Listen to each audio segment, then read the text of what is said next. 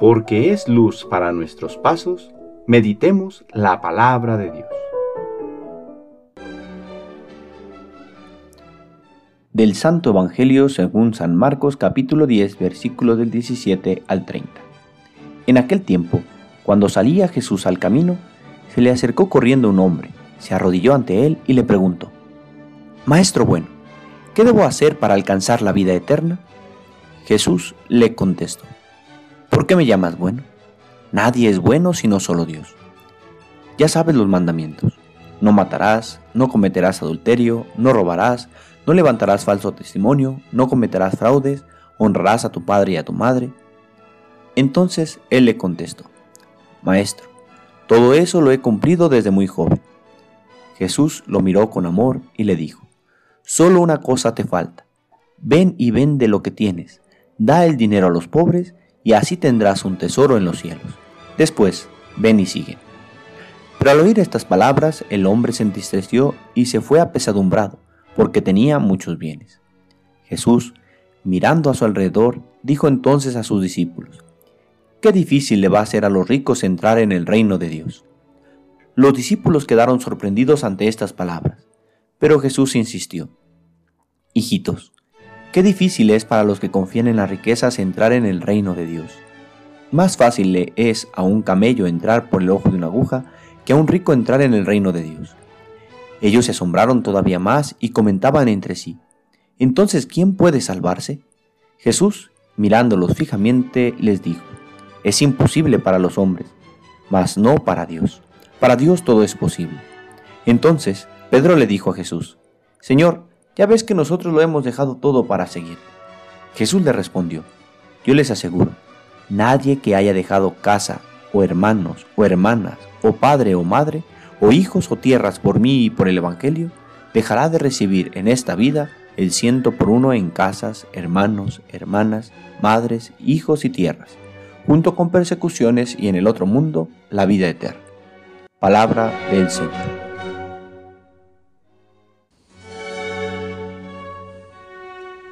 Domingo de la vigésima octava semana del tiempo ordinario.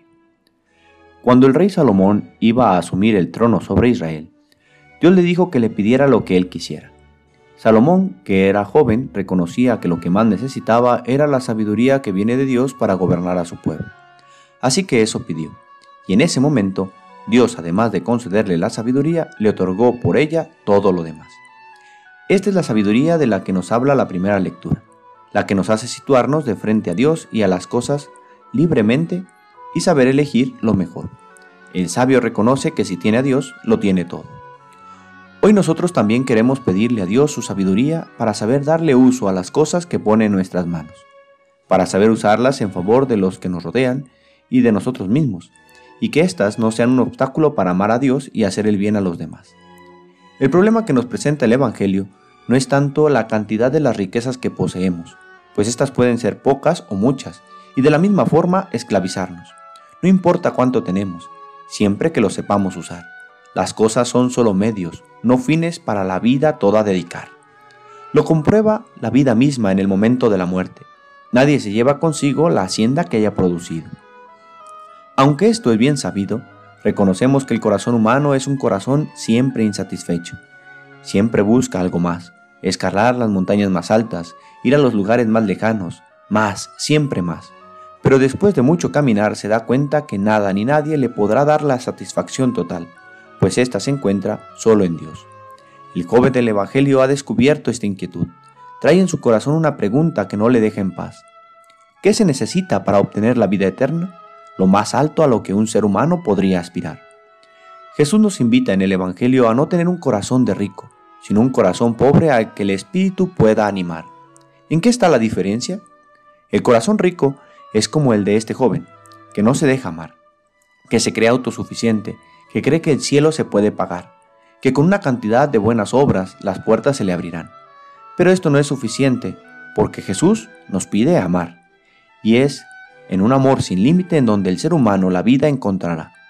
Jesús le pide deje todo, para que así pueda seguirlo en libertad, pero era tanto lo que tenía que esto no le dejaba avanzar.